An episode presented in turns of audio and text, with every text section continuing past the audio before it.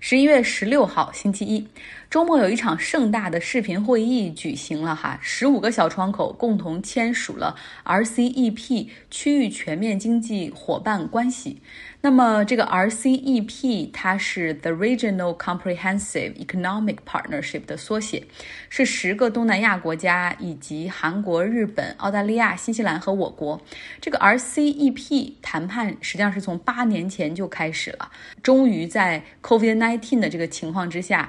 开花结果。因为可能现在这种情况，大家更觉得需要贸易来促进经济。那么多边贸易的谈判进展通常是比较缓慢而且漫长的，而且最终也不能够百分之百的让所有的参与国都能够同意哈，所以最终那种不愿意妥协的国家就会被踢出去，就像印度，因为他们担心低关税会伤害本国的制造业，然后他们没有同意这个协定哈，所以他们现在不在这个签署的名单之中，但是未来还是对他们保持着大门敞开。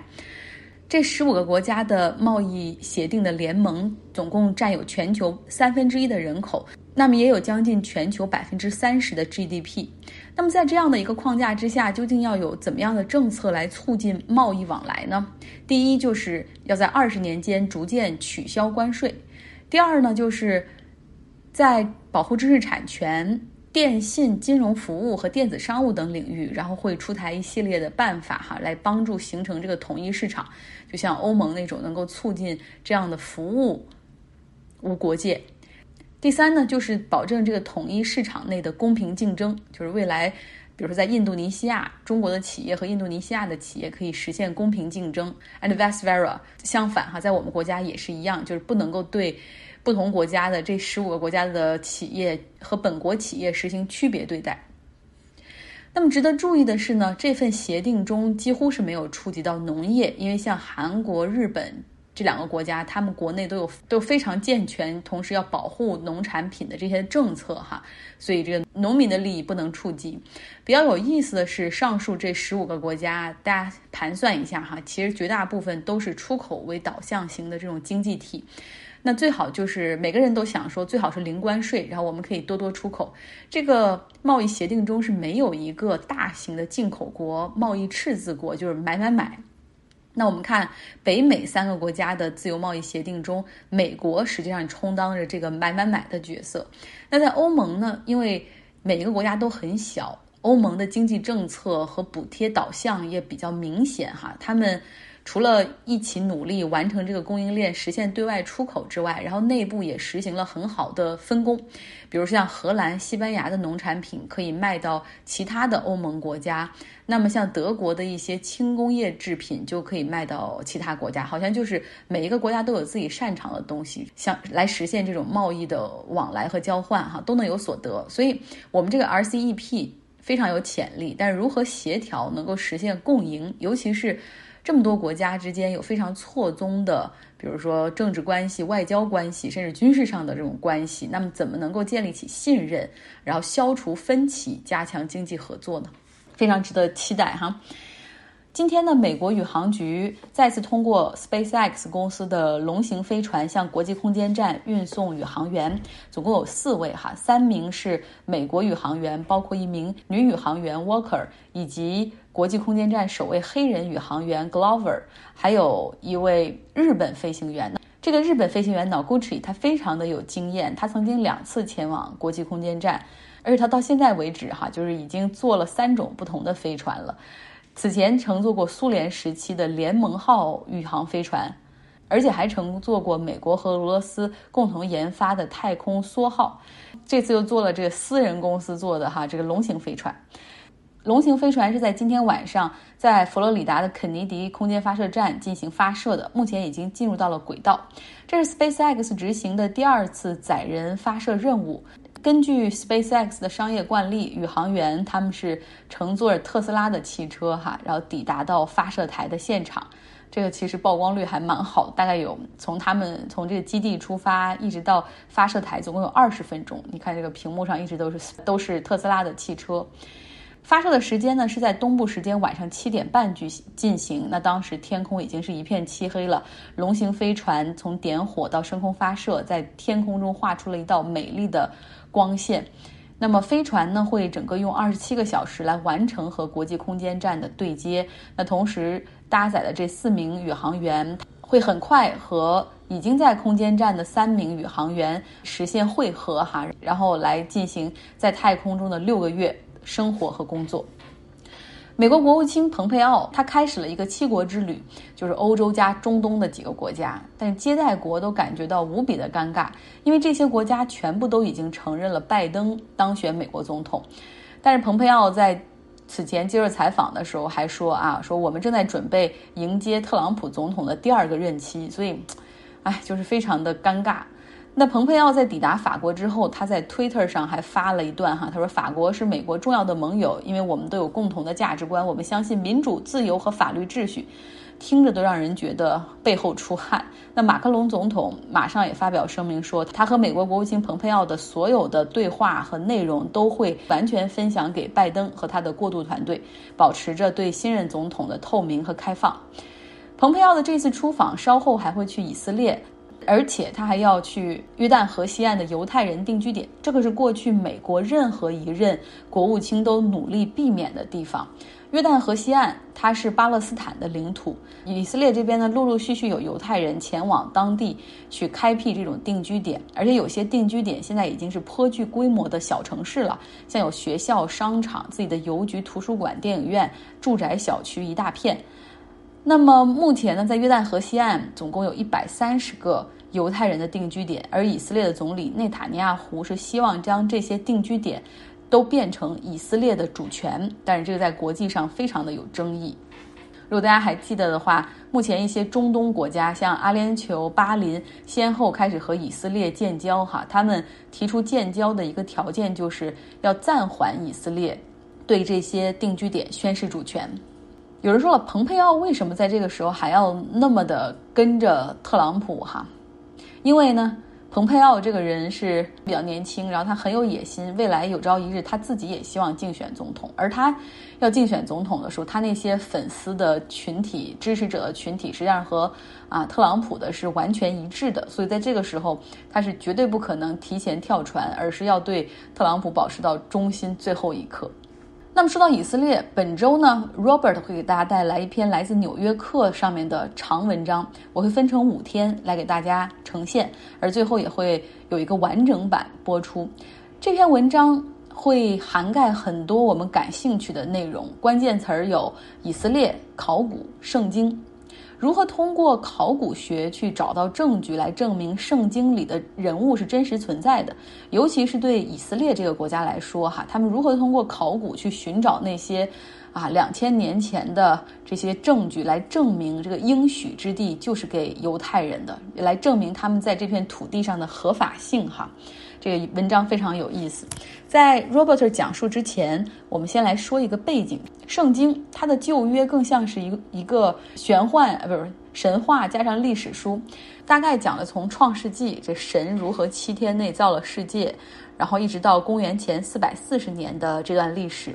像从亚当夏娃到下大雨，这个诺亚方舟怎么样去收集了一些物种，哈，让这人类和嗯没有完全的灭亡。然后包括人怎么被分到世界各地，有了不同的语言和民族。之后呢，很多的笔墨其实都写了犹太人的历史，像摩西出埃及记，那各个部落后来统一成为了以色列王国。之后有了大卫王、所罗门王，还有。古巴比伦、波斯这些国家对以色列的统治，直到居鲁士大帝开始允许犹太人重返以色列，重建耶路撒冷。所以以色列是非常非常有动力，通过考古学来证实旧约中的这些与以色列相关的故事，哈，都是真的。这就是 Robert 给大家带来文章的一些背景。那我们来有请 Robert。今天给大家介绍一篇来自《纽约客》的文章。讲的是以色列圣经考古学的进展和挑战。在众多考古学者前赴后继的努力之下，对于圣经旧约故事中的大卫和所罗门的王国，人们有了更多的认识。威廉·阿尔布莱特，以色列圣经考古学之父，1891年出生于爱荷华州，他是卫理公会的传教士。十岁时，他自己攒钱买了一本两卷本的巴比伦和亚述历史书。十六岁时，他自学希伯来语。在大学里，他学习了希腊语、拉丁语、阿卡德语、古埃塞俄比亚语、叙利亚语和阿拉伯语，还常常去纽约参加美国东方学会的会议。当时，圣经记录的准确性受到了质疑。欧洲的批评家们认为，旧约的前五卷并不像圣经所说的那样是在摩西时代写的，而是由分开几个世纪的作者先后写成的。他们把早期的犹太教徒和后来的牧师的故事，甚至是巴比伦神话中的故事拼凑在一起。而阿尔布莱特是虔诚的基督徒，他认为圣经记载的是一系列可以证实的事实。一九一九年，他来到巴勒斯坦。开始在古代以色列的土地上搜寻文物，希望能够验证圣经里的故事，使之成为史书。一九三六年，阿尔布莱特在巴勒斯坦找到了继承自己衣钵的人，一位美国人尼尔森·格鲁克，号称一手拿着圣经，一手拿着泥铲进行发掘。他考察了外约旦地区数百个遗址，发掘出一处古老的铜冶炼厂。他给这个地方起了一个绰号，叫巴勒斯坦的匹兹堡。通过将他在那里发现的陶器碎片与其他地点的陶器碎片相比较，格鲁克逐渐确信这些矿藏可以追溯到公元前十世纪。对于圣经考古学家来说，这个发现就像是买彩票中了大奖。在新生的以色列国，有得天独厚的条件进行考古研究。以证明犹太人与他们的祖先土地的联系，特别是如果他们不用考虑已经生活在那里的阿拉伯人的话。第一任总理大卫·本·古里安说：“犹太考古学可以展现我们的过去，显示我们这个国家的历史延续性。”他的军队参谋长伊盖尔·亚丁后来也成为了一个考古学家。1955年，亚丁开始对夏索古城进行划时代的发掘工作。他们发掘出一座用方卓石砌成的六室城门，看上去和他之前在梅吉多发现的一扇城门一模一样。那座城同样被认为是所罗门所建造的。亚丁在一九五八年总结说：“这证明了这些古城都有着宏伟的设计，两座大门都是由同一位皇家建筑师建造的。”以色列芬克尔斯泰因当时只有九岁。他在特拉维夫郊外的一个柑橘种植园家庭长大。1970年，从以色列空军退役后，芬克尔斯泰因加入了特拉维夫的考古部门。当时，这个领域充满了各种争论，比如亚伯拉罕的故事是否基于史实，比如以色列人征服迦南是否确有其事。芬克尔斯泰因发现，圣经中的叙述很值得怀疑。在他刚开始这个领域的研究时，他对移民模式的兴趣比对圣经研究的兴趣更大。一九九三年，四十四岁的芬克尔斯泰因成为了特拉维夫大学的终身教授，当时正在写一本名叫《生活在边缘地带》的书，书中探讨了古代黎凡特南部的人类居住情况，尤其是一块叫迦南的地方，现在是以色列所在地。芬克尔斯泰因认为，该地区的自然条件变化带来了第一批的定居者。游牧社会在贸易发达的时期定居下来，过了几代人之后又背井离乡，然后又重新定居。他声称，以色列人其实是游牧民族贝都因人的一支。当然，圣经里边有不同的说法。在旧约故事中，迦南是希伯来人结束出埃及记的地方。也是大卫为他的子民建立一个光荣王国的地方。从公元前一千年起，他和他的儿子所罗门统治着一个庞大的君主制国家，吞并了四个王国，领土北至幼发拉底河，南至内盖夫沙漠。统一的君主制代表了古代以色列的黄金时代。虽然它可能只持续了一两代人，但它的遗产却持续了数千年。对犹太人来说，大卫代表着领土主权、帝国的传奇。对基督教徒来说，他与耶稣和基督教的诞生有直接的关系；对穆斯林来说，他是一位早于穆罕默德的正义先知；大卫的故事是圣经和西方文化中最核心的部分。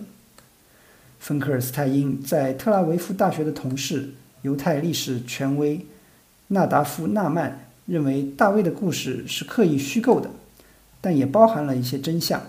并且通过口口相传保存了下来。例如，故事中常常提到菲利士人的盖特城，是一个在前九世纪末被摧毁的城市。在圣经考古学研究中，大卫的故事目前处于关键的地位。迄今为止，没有关于亚伯拉罕、以撒、雅各的考古记录，没有找到诺亚方舟，也没有摩西的遗物。约书亚并没有推倒耶利哥的城墙，他们是在几个世纪前的地震中倒塌的。但是，1993年，一位在叙利亚边界附近工作的以色列考古学家。发现了一块公元前九世纪的黑陶器碎片，上面有一段阿拉姆语铭文，提到了大卫之家。这是已知的第一个提到圣经关键人物的文物，所以大卫不仅仅是旧约中的一个中心人物，也可能是目前唯一有证据证明存在过的圣经人物。然而，要最终证明他是非常困难的。公元前十世纪的耶路撒冷是一个考古学上的空白。特拉维夫大学的考古学家尤瓦尔加多特说：“我们能找到的那个时期的所有东西，一只鞋盒子就能装得下。”非常非常感谢 Robert。其实翻译和讲述真的能看出来中文和英文的功底，以及历史的一些和文学的那种底蕴。我觉得他的翻译和讲述就是信达雅，是我的榜样。明天继续给大家来听。最后呢，跟大家来汇报一下哈，周末去爬了山，在山脚下的一棵橡树上，我看到了啄木鸟，两只啄木鸟 （woodpecker），然后它们都有红色的头冠，在不知疲倦地啄着橡树啊，嘚嘚嘚嘚嘚嘚嘚嘚嘚嘚，我感觉那种频率会出脑震荡的感觉，然后树面上有近乎密集恐惧症的小洞。我以为他们是在啄虫子，我还想这棵树得有多少虫子，他们啄的那么密密麻麻。但是回家一查，发现说，哦，实际上他们是在储存粮食，因为树上的每一个小洞都最终会被他们叼来的一颗颗橡子或者榛子来填满。我在我的微信公号张奥同学上发了两张图啊，然后大家可以来看一下，我保证你。起一身的鸡皮疙瘩，我现在想到那个画面，脸上都会起鸡皮疙瘩。就是他们把那个树钻的洞的这种密度，哈，真的远超于我我所能承受的对密集的那种感受。那他们所储存的食物也远超于自己一个冬天所需要的食物。他们会把橡子。然后塞进这个洞中，同时为了防止其他鸟或者松鼠去偷吃，还会用嘴在这个果实上再钉上几下，把它更推到洞里面去。好了，本周的节目提前预告一下，会非常的丰富。除了 Robert 给大家来讲这个以色列考古学，同时呢，我们在本周五还会有 Jessica 带来的德国的 ABC 哈，我要留到周五再放。祝大家本周有一个愉快的开始。